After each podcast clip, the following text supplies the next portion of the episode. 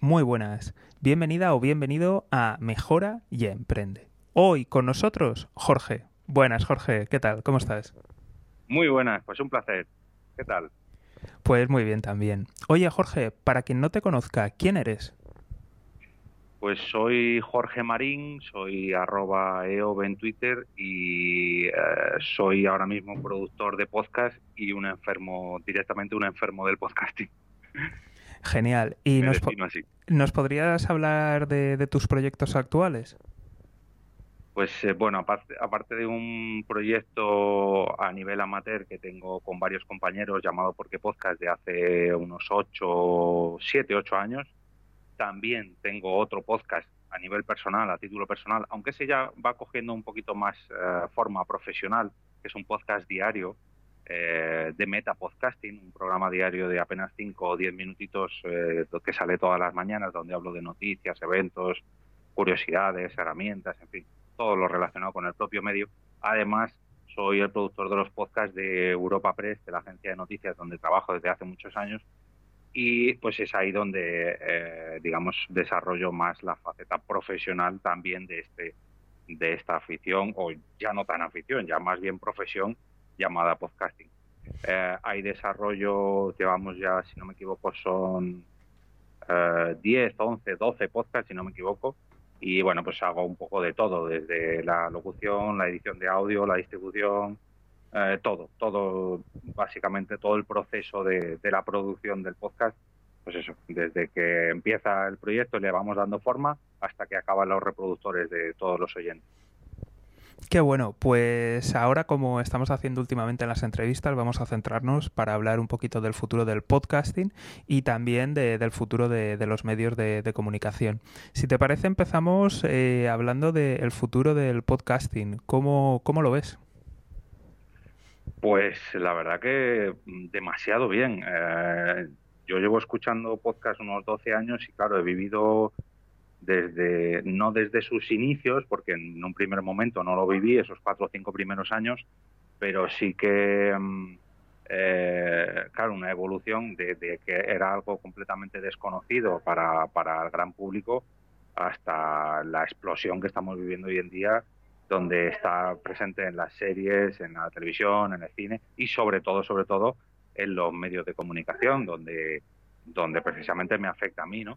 Em, llega, claro, llega cada vez más oyentes, las empresas están fijándose en él, eh, están incluyéndose dentro de los medios de comunicación, perdón, de los eh, de, las, de los departamentos de comunicación, de dichos medios de comunicación, y no tan medios de comunicación, ya raro es eh, el gran medio, o, no tan grande, que, que, incluye esta nueva vía, y al igual que le ha ocurrido a, o sea, al email, a las newsletters, a los canales de YouTube, a todo eso, que al principio no lo conocía nadie y últimamente es casi, casi masivo. Em, entonces, eh, claro, ahora ya pues vivimos una explosión donde ya los podcasts ya es algo eh, a nivel eh, profesional, no corporativo, mejor dicho, y donde todo el mundo se puede profesionalizar, puede monetizarlo, puede suscribirse, que ya es algo no masivo porque todavía no ha llegado a, todo, todo el mundo, no todo el mundo, lo primero que no todo el mundo tiene internet y lo segundo que no todo el mundo sabe o conoce lo que es la palabra podcast, pero ya al menos no tienes que explicar lo que significa a toda la población. Ya lo empezamos a ver en la publicidad, ya lo empezamos a ver pues eso, eh, en los propios programas de televisión. Al final de cada programa de televisión te aparece disponible en formato podcast. Y eso antes era algo impensable. Y ahora no. Ahora pues, pues ya lo tenemos presente y no es raro ir a un, a un cliente o a una empresa y explicarle que puede estar presente también en las plataformas de podcast, al igual que puede estar en las plataformas de streaming o de vídeo. Entonces, ya es algo normal. Lo que nos depara el futuro, pues la verdad que eh, estoy un poco expectante, ¿no? Porque ya tenemos eso que buscábamos, ¿no? no, ya no tengo que explicarle a la gente, ya tenemos un montón de herramientas, ya podemos monetizar eso que tantos años llevamos esperando, ya lo tenemos Ahora el futuro, pues vamos a ver qué, nos depara. Ahora nos toca experimentar con esas nuevas herramientas que tenemos y, ver a ver qué somos capaces de hacer con ellas. Qué bueno. Eh, te voy a preguntar por tres áreas concretas eh, del futuro del podcasting. El primero sería a nivel usuario, particular o incluso, ¿por qué no?, llamarlo eh, influencer del particular que, monta su, podcast. Después a nivel empresarial y finalmente a nivel de, producción, o, sea, productora o, agencia. Si te parece, empezamos primero con el usuario, el aficionado o, quién sabe, ¿por qué no?, el, influencer en, en un futuro. ¿Cómo, ves ese futuro? Pues, eh, hombre, cada vez más complicado porque, claro, cada vez hay más oferta de podcast, con lo cual cada vez es más difícil hacerse un hueco.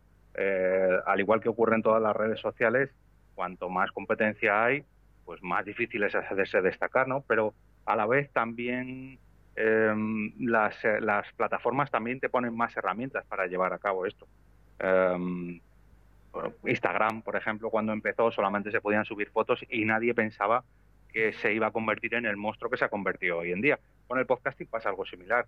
Eh, hace, no sé, seis, siete años mm, alguien había que conseguía monetizar su proyecto, pero era una rara avis. Y hoy en día no. Hoy en día raro es el podcast que, o el podcast a título personal hablo, ¿eh?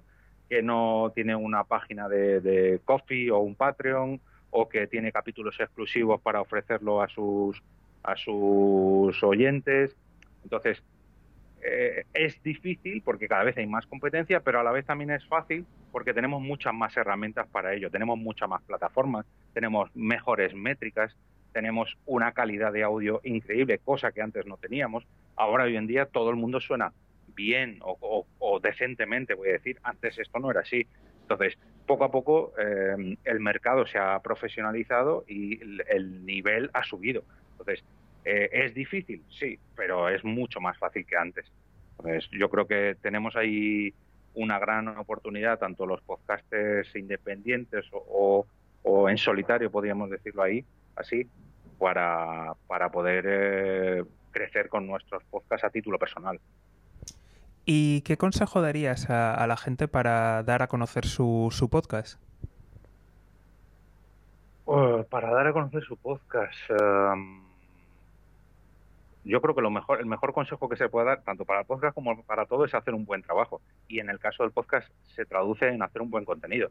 Si tu contenido es bueno y tienes constancia, no, no puedes hacer, eh, por muy buen contenido que tengas, tres episodios y pretender tener éxito. No, lógicamente tienes que tener un buen contenido y cuidar tu programa y seguir trabajando en él.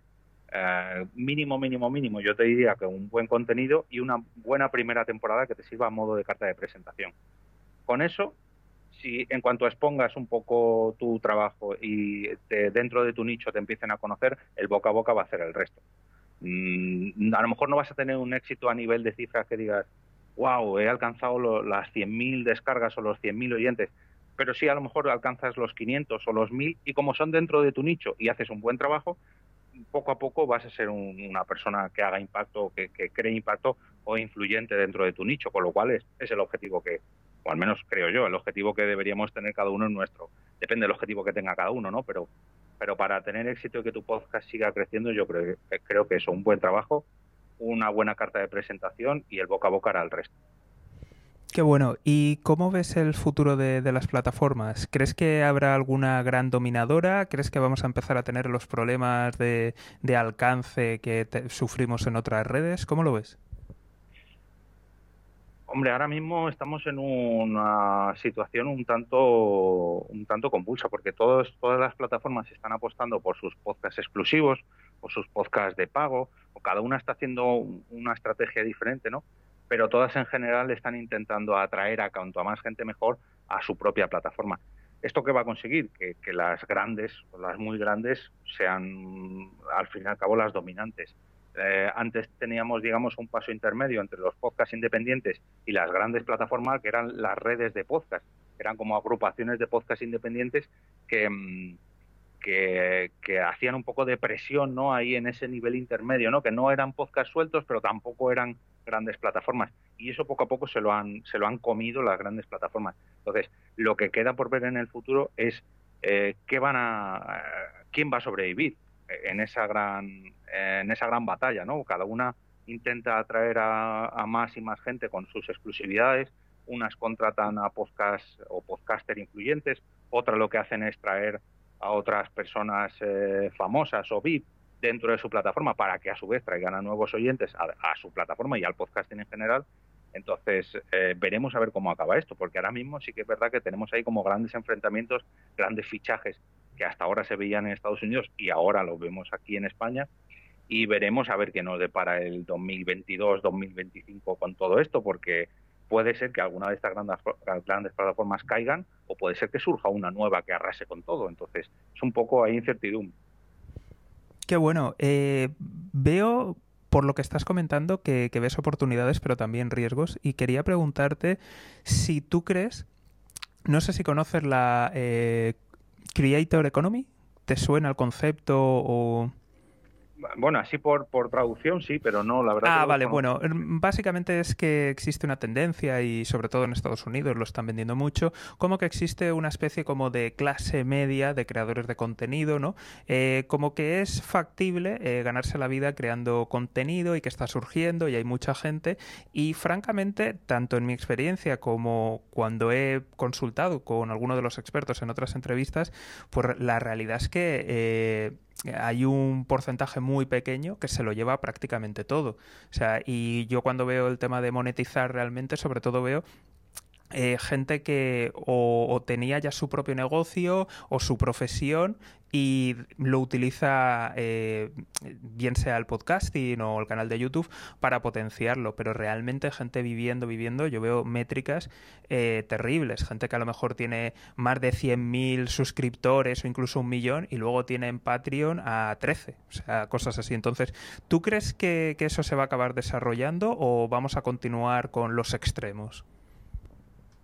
Hombre, a ver, es que yo, creo que esas personas, por ejemplo, con tantísimos seguidores que luego tienen tan poco impacto en monetizando, yo ahí lo que veo es una mala estrategia, ¿no? O a lo mejor es que yo he tenido mucha suerte y con un número bajito de oyentes sí que tengo una rentabilidad buena, podríamos decir. Y luego además, como este hobby en mi caso ah, se ha hecho al final mi profesión, claro, yo he tenido mucha suerte y a lo mejor soy un ave fénix, ¿no? Pero eh, y también es que este fin de semana último he estado en unas jornadas de podcasting y vengo también con muchas ilusiones y con muchas cosas en la cabeza y lo veo muy demasiado bonito.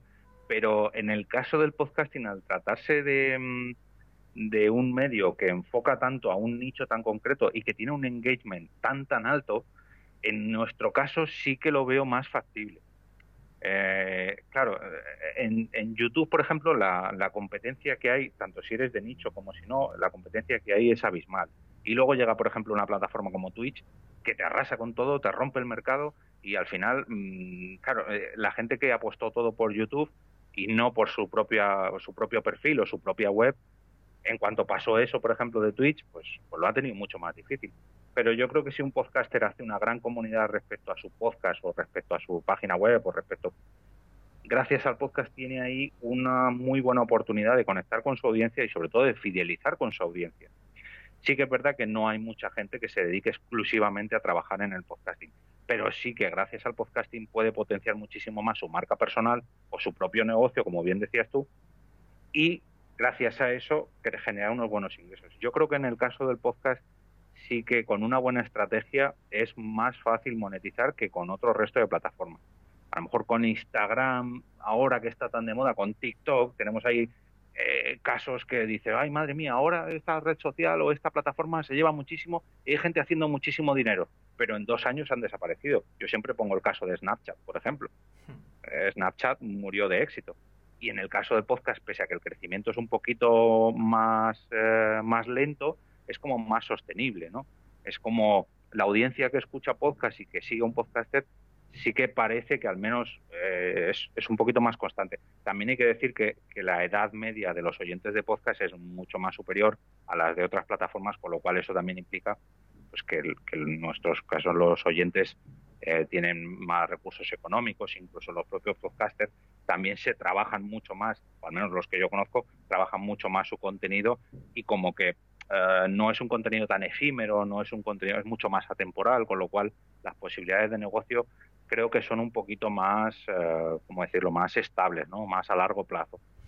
Pero claro, hablo de, la experiencia mía y de, los que tengo aquí más cercanos. No, no, Jorge, está muy bien y, además es que me gusta, o sea, porque muchas veces en las entrevistas viene gente experta y, además en áreas concretas y dan opiniones distintas. Entonces, no, aquí no, no hay ningún problema. Muchas veces es como, por ejemplo, la gente que ha ido a Bali, ¿no? Hay gente que va y te cuenta una historia maravillosa y otra gente que dice, eh, la policía me ha robado, las playas estaban llenas de basura, eh, me ha pasado no sé qué, y realmente las dos experiencias son ciertas, o sea, no es que nadie te mienta, es simplemente experiencias. Entonces yo creo que está muy bien y, aquí todo el mundo que te estamos escuchando pues aprendemos. Entonces cuéntanos un poquito, o sea, quiero decir que aquí puedes estar en disconformidad conmigo y con otra gente. No, no, sí. ojo que también tengo que añadir que hay muchísima gente, pero muchísima gente que no monetiza el podcasting y que ha intentado monetizar el podcasting y que no ha conseguido nada, ¿eh? Solamente digo que mm, que no es tan difícil, o al menos yo he tenido mucha suerte y, he conseguido vivir de ello y, monetizar los podcasts míos a nivel amateur. Pero sí que es verdad que hay que tener una buena estrategia y no decir, no, me pongo a grabar delante de un micrófono y me llega el dinero, me llega el trabajo no es así, hay que, hay que esforzarse como todos los negocios, claro. ¿Y qué características has visto de, la gente que está monetizando, que le va muy bien y qué perspectivas ves a futuro? Porque habías comentado que, estabas viendo las cosas muy bien, que te habías venido muy, muy arriba después del último congreso. Cuéntanos, compártenos tu experiencia, por favor. Eh, bueno, se empieza a ver una industria. Eh, empieza a ver, por ejemplo, en, el caso de estas eh, jornadas que se llamaron Pod Talks, pues había guionistas, había editores de audio, había técnicos de sonido, había mm, podcaster como tal que hacen todos esos procesos como llevamos haciendo toda la vida. Entonces, eh, empieza a germinar ahí una industria en la que para hacer un podcast a lo mejor hacen falta 5 o 10 personas y esas 5 o 10 personas crear un producto, crear un, proyecto mm, que sea mucho más, eh, mucho más grande, ¿no? que abarque mucho más y que sea mucho más ambicioso que el típico podcast que puedo hacer yo solo. Y claro, eso es gracias a, pues eso, a, que las grandes compañías están apostando por ello, véase Amazon con Audible, véase Podimo, véase Apple Podcast, véase Evox, en fin, empieza a haber grandes empresas que requieren estos productos y para hacer esos productos no vale con una sola persona o dos, hace falta pues eso, personas que desarrollen un proyecto. Y eso es lo que a mí me motiva mucho, decir, no, para, para hacer un podcast que realmente pueda ser eh, vendible, o, ya no vendible, sino para que pueda tener cierto éxito, que para, que pueda alcanzar unas cotas de, oyentes que sean considerables, pues necesitamos un trabajo y necesitamos dedicarle horas, que yo creo que ahí es precisamente la clave de, del éxito. Lo hablábamos precisamente en estas jornadas. A la hora de plantear un nuevo proyecto, eh, tú tienes que mirar un poquito a largo plazo. A ver, mi, mi, podcast que va a ser de 10 capítulos, de 12 capítulos, de un año, de dos años, no puedes empezar a grabar y, la venga, yo grabo y, lo subo a las plataformas y, ya, la gente me oye. No, planea una estrategia, planea el proyecto y poco a poco lo desarrollas. Y en esos casos normalmente, no voy a decir que tengan un éxito rotundo, pero sí que al menos tienen repercusión y de cara a los siguientes proyectos, pues poco a poco pues vas mejorando, como todo en la vida, claro. Qué bueno. Eh, ya que estabas hablando de la profesionalización, yo creo que es buen momento para hablar del futuro de, las empresas, ¿no? O sea, es decir, ¿qué, aporta el podcasting eh, al mundo de, la empresa? Eh, ¿Cómo puede ayudar? ¿Cómo puede facilitar el que se den a conocer? ¿Qué sinergias hay? Pues lo veo como una, una oportunidad, yo siempre lo planteo muchas veces, en, una empresa puede contratar una puña de radio y, ponerla y distribuirla en las radios o en los podcasts, ¿eh? me da igual. Pero si le dices a la empresa que puede hacer no una cuña de radio, sino su propio programa de radio, claro, eh, aquí la cosa cambia mucho. Es como hacer un anuncio de televisión o directamente hacer un programa de televisión. Si en el caso de YouTube ha sido muy fácil de asimilar para las empresas y raro es hoy en día la empresa que no tiene un canal de YouTube, pues pasa lo mismo con el podcast.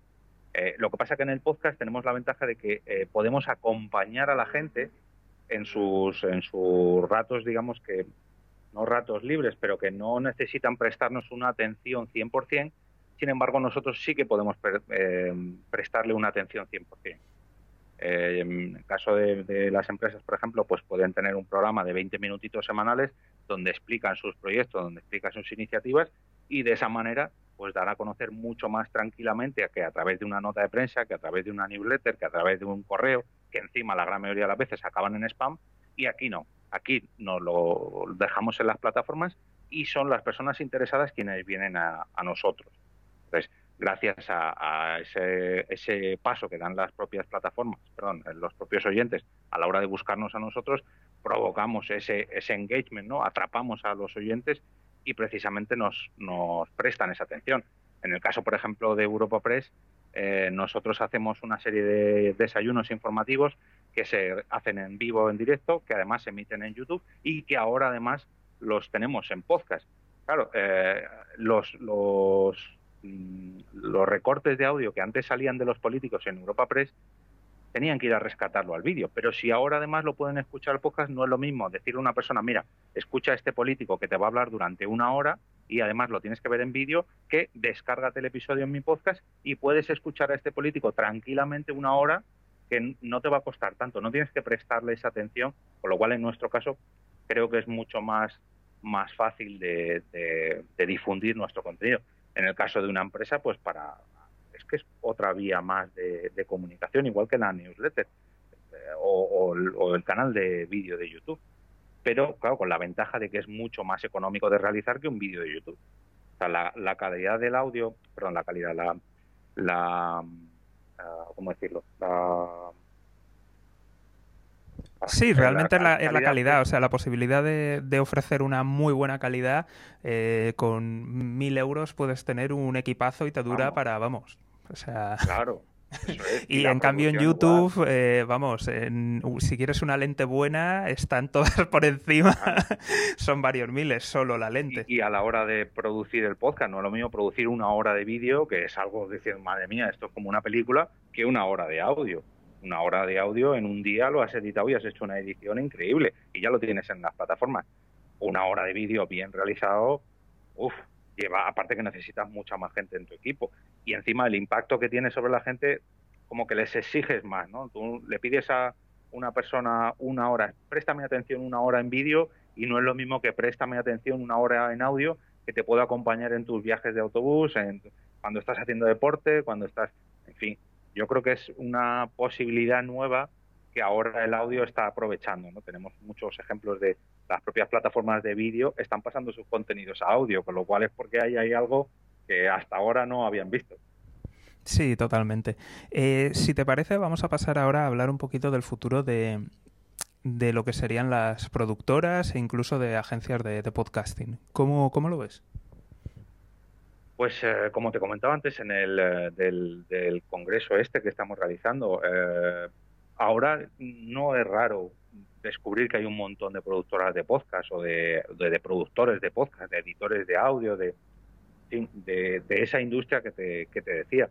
Eh, ahora tú quieres desarrollar, tienes una idea y un buen planteamiento y quieres desarrollar un producto, perdón, un, un podcast para una productora o con una productora y solamente tienes que buscar la plataforma, desarrollar un poco el proyecto y venderlo o puedes realizarlo y una vez realizado ya emitirlo y luego si quieres que te lo compren, pues oye, ahí también tiene la posibilidad. Y todo eso es gracias a esas productoras y a esos productores de podcast. Eso antes era imposible. Antes sí podías ir a una a una, una agencia de edición de audio o a contratar a un editor de audio que te ayudara a este trabajo, pero claro, ahora esa esa estructura que tienen que llevar los podcasts y esos pasos que tienes que seguir para colocarlo como es debido y para que se haga conocido, pues eso lo saben hacer las productoras y poco a poco están surgiendo cada vez más. En cuestión de tres o cuatro años eh, han surgido muchas por, por, todo el mundo y, los productores poco a poco se van profesionalizando más. Eh, ahora, como decía, no es solamente un productor de podcast, ahora es el guionista, ahora es el diseñador que hace las portadas o las o las carátulas. Ahora es el, eh, el community manager que lleva las redes sociales de este, de este podcast. Eh, el, editor de audio, el, el, ¿cómo se llama? El, que lleva la grabación. Sí, el, ingeniero de sonido. Eso es el ingeniero, el diseñador de sonido, el propio productor que se encarga de llevar a cabo todo este equipo y de formalizarlo todo. En fin, pues al fin y al cabo se está, está desarrollándose una industria en cuanto a podcast. Entonces ahí está la productora. ¿Qué le puede costar a, una empresa un, podcast encargado a una productora de terceros? O sea, en vez de hacerlo in-house, contratar a una productora. es que eso es muy difícil porque, claro, primero hay que ver el proyecto. No es lo mismo. A mí me han pedido podcast. No, vamos a hacer un podcast. Y era un podcast de tres minutos de un solo capítulo. Digo, pero es que esto no es un podcast. Sí, sí, no, yo quiero esto. Ah, bueno, bueno, pues yo te lo hago. Pero claro, es que yo siempre digo que en esos casos te puedes dejar todo lo que quieras.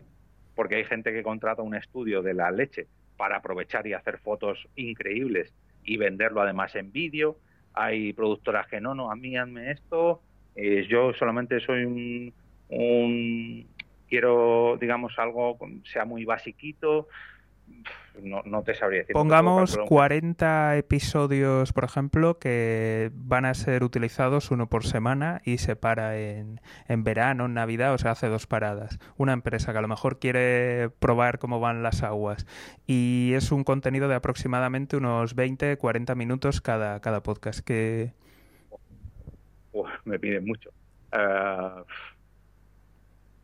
no te sabría decir, a lo mejor 40 episodios, uh, no sé si decirte 2.000 y 3.000 euros, es que no, sé, porque tendría que verlo también. Es que depende de tantas cosas, porque no. Sí, sí, claro, falta el estudio, pero es simplemente, es algo hipotético para eh, simplemente quien nos esté escuchando que, pues oye, eh, simplemente coger un, poco de, ideas. Eh, luego, ¿cuánto crees, por cuánto crees que saldría aproximadamente a, esta empresa luego eh, promocionarlo, hacer campañas, claro? Claro, es que volvemos a lo mismo. No, pues contrato un community manager y él me hace la estrategia y el community manager te va a decir, vale, pero ¿qué presupuesto tengo? Porque yo puedo hacer campañas en Google, puedo hacer campañas en Facebook, puedo hacer es que el, trabajo en Internet depende, yo creo que depende de todo lo que te quieras gastar, porque el, productor de podcast te puede decir, bueno, lo grabamos online y así no me tengo que desplazar y no cuesta nada, pero si quieres que vaya allí, que te grabe, que te microfone, que monte todo esto, es que al final te puedes dejar todo lo que quieras, no, no te puedo... Mm, es que es, es muy, muy difícil. Yo creo que en cada proyecto hay que hay que evaluarlo ¿no? y hacer un, pues eso, un presupuesto a su medida, depende de la implicación que lleve el propio proyecto. Es muy difícil esa pregunta. ¿A partir de cuándo, de cuánto tiempo crees que, empezarían a, obtener resultados las empresas que, utilizan el podcasting? Ah, ah, bueno, esa es buena pregunta también. Claro, depende también la implicación que, haga la propia empresa, porque hay empresas que, cogen el podcast como, no, yo cuelgo el podcast y ya los clientes vienen a mí, pero también tienes que, clientes o oyentes, vaya, eh, tienes que llevarles al podcast, o sea, eh, no puede ser que dediques, que, o sea, que quieras que todo el mundo venga a ti a través del podcast cuando tú no promocionas el podcast, cuando la gente no sabe que tú tienes un podcast.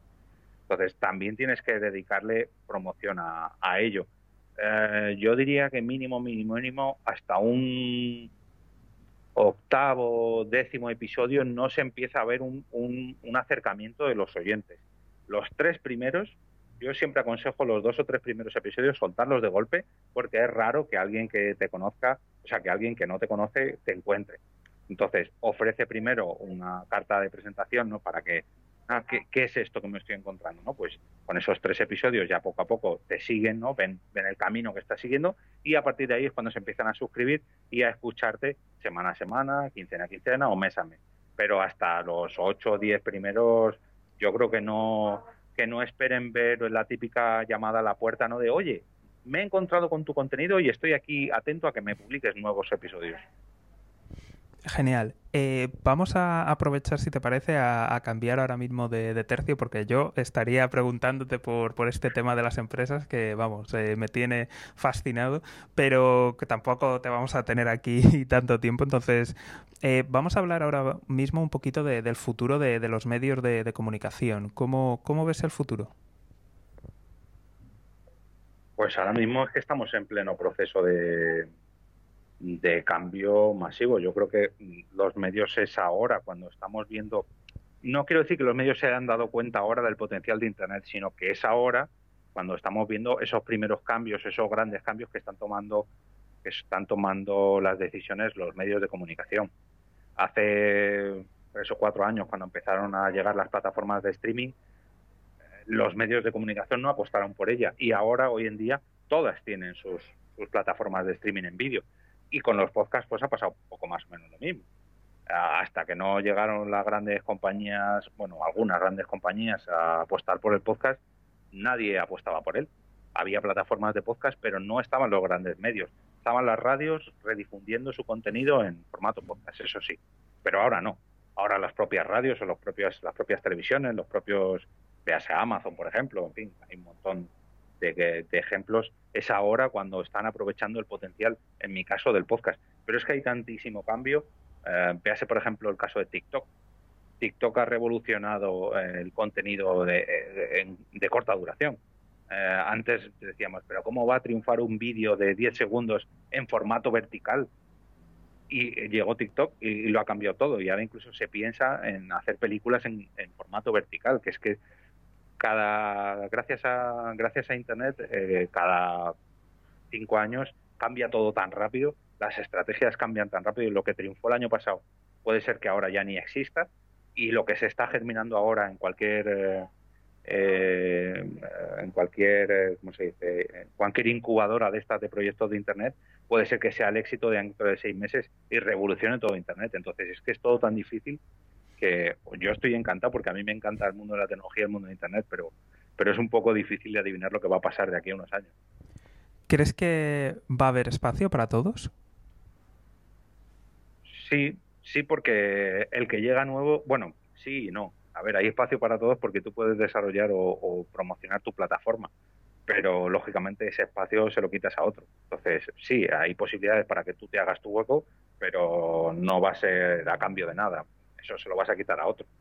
Véase lo que comentaba antes de Snapchat y eh, Instagram o TikTok e Instagram, que están ahí ahora peleándose por, por esa, esa nueva revolución del formato corto en vídeo y veremos a ver cómo acaba Llevábamos años viendo como Facebook era una de las grandes eh, empresas de Internet y ahora parece que está de capa caída, pero sigue siendo una de las mayores esto de Internet porque va acumulándose y va comiéndose terreno de otros. Entonces, es un poco incierto, ¿no? Yo creo que sí, hay espacio para todos, pero hay que ganarse ese espacio. Trabajando en medios, eh, me vas a permitir que haga esta, esta pregunta y bueno, primero te cuento un poquito la, historieta y es, eh, por ejemplo, en medios muy conocidos de, emprendimiento, mm, hay gente, por ejemplo, que aparece como consultora, dando consejos, hablando. Eh, esta persona, si tú miras sus anuncios, dice que, factura millones y todas estas cosas. Luego, cuando entras en el registro mercantil, eh, resulta que no factura ni 10.000 euros. ¿Crees que la falta de rigor eh, está matando a los medios tradicionales. ¿Cómo, ¿Cómo, lo vives tú? A ver, tú estás en un sitio serio y respetable, pero me refiero, ¿cómo ves, eh, cómo ves estos, estos temas, estas faltas de rigor, estas mentiras y esta falta de profesionalización? A ver, yo creo que eso al final cae por su propio peso. Todos conocemos casos de anuncios de YouTube donde te prometían o te prometen de YouTube o no sé, o bitcoins o hay muchos, muchísimos ejemplos en el podcast también los tenemos. Eh, yo creo que cae por su propio peso. Lo malo es a toda la gente que se lleva por el camino y lo malo es el, el, error, perdón, el, el, daño que hacen al resto de competidores, ¿no? Que a base de mentiras, a base de clickbait, a base de al final a lo mejor se comen a toda la competencia gracias a eso y lo único que hacen es perjudicar al propio medio al que se, al que se dedican. Eh, es que es lo que te comentaba antes de Internet, que como todo ocurre tan rápido que a lo mejor en cinco años ha llegado una nueva manera de, de llegar a la gente y esa nueva manera no lo hace del todo ya no legal, sino digamos éticamente, pues claro, arrasa y al final pues se lleva el contenido amarillista de las revistas de, lo, de hace años, pues claro, muchas de esas revistas han sobrevivido durante muchos años, pero en nada que ha salido otra competencia que, que se dedica como a ellos precisamente a ese contenido tan voraz, pues han desaparecido. Y en el caso de Internet yo creo que pasa un poco lo mismo, que al final sobrevive el que hace un trabajo constante y el que hace un buen trabajo. Esta, ese tipo de medios o de personas yo lo veo algo más como fugaz, ¿no? Por desgracia al final es que ese fugaz también conlleva muchísimo dinero o al menos muchísimo dinero que nos quieren hacer parecer, que a lo mejor no es tanto, pero claro, se venden muy bien. Claro, es que es eso. Veo muchos medios que se han arrastrado. están ahora mismo que más que periodistas tienen a SEOs y expertos en clickbait y que muchas veces llevan a hago así comillas, comillas profesionales, que porque es que tú escuchas cuando están hablando de algo, algún tema médico o científico y tienes a un médico al lado, ya es terrible. Empiezan a hablar de empresa o de economía y si tú eres economista o has estudiado ADE, pues es que te llevan las manos a la cabeza de decir, Dios mío, esto es un incompetente, no, o sea, no pueden llevar a alguien que tenga idea de lo que está hablando y, es, es terrible. Entonces, ¿tú crees que eso en algún punto se, se va a acabar? Y sobre todo, los grandes medios que se han intoxicado, eh, ¿crees que alguna vez recuperarán ese brillo o ya están tocados? quiero pensar que sí, pero la realidad me dice que no. Gracias por tu sinceridad. es que es así, es que la televisión, por ejemplo, ha perdido esa credibilidad, o al menos la televisión que, que más nos llega, ¿no? Y sin embargo tenemos canales en YouTube de gente tan tan buena y tan que está haciendo un gran trabajo a modo no amateur, pero sí independiente, que ojalá se pareciera más eh, muchas veces la bueno en YouTube también hay casos, ¿no? Pero pero esos expertos que dices tú que te valen para todo tipo de tertulias y que al final no valen para nada es al fin y al cabo la cara visible de la televisión y tenemos igual que en la prensa escrita, igual que en, los podcasts, igual que en todo, ¿no? Ojalá, ojalá y cambie la tendencia y nos nos eh, alejemos un poco ¿no? de, esa, de esa tendencia que hay hoy en día, pero lo veo un poco más complicado. Mucho, mucho tienen que cambiar las audiencias. Genial. Y por último, Jorge, eh, quería preguntarte por el futuro del emprendimiento, ¿cómo, ¿cómo, lo ves? Pues un poco retomo lo de antes, de gracias a Internet se ha democratizado todo esto y el negocio que puedo ofrecer yo, que puedes ofrecer tú, no tiene que estar centrado en, mi localidad, mi comunidad, ni siquiera en mi país. Ahora tenemos la posibilidad de llegar al otro lado del mundo y de que si yo tengo un cliente en Japón, si supiera japonés, pues a lo mejor tengo que levantarme todos los días a las 2 de la mañana porque tengo reuniones con él. Pero eso significa que tengo clientes en Japón.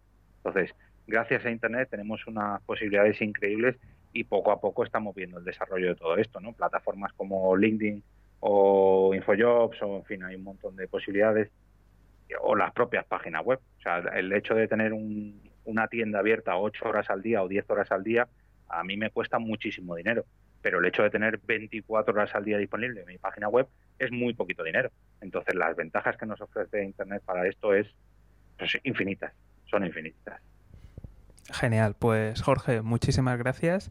Y, y, nada, a toda la gente que nos estáis escuchando, eh, recordar que, si este contenido ha resonado con, contigo, pues te invito a, compartirlo, porque al fin y al cabo este tipo de, contenido donde se habla de emprendimiento de verdad, pues no, no tiene mucho alcance, eh, así que si lo puedes compartir, pues mejor. Y por cierto, si esto te lo ha compartido alguien, pues ya sabes que, piensa que, que mereces la pena y que eres un emprendedor real. En fin, hasta aquí el programa de hoy y como siempre, toda la suerte del mundo. Un saludo y hasta pronto.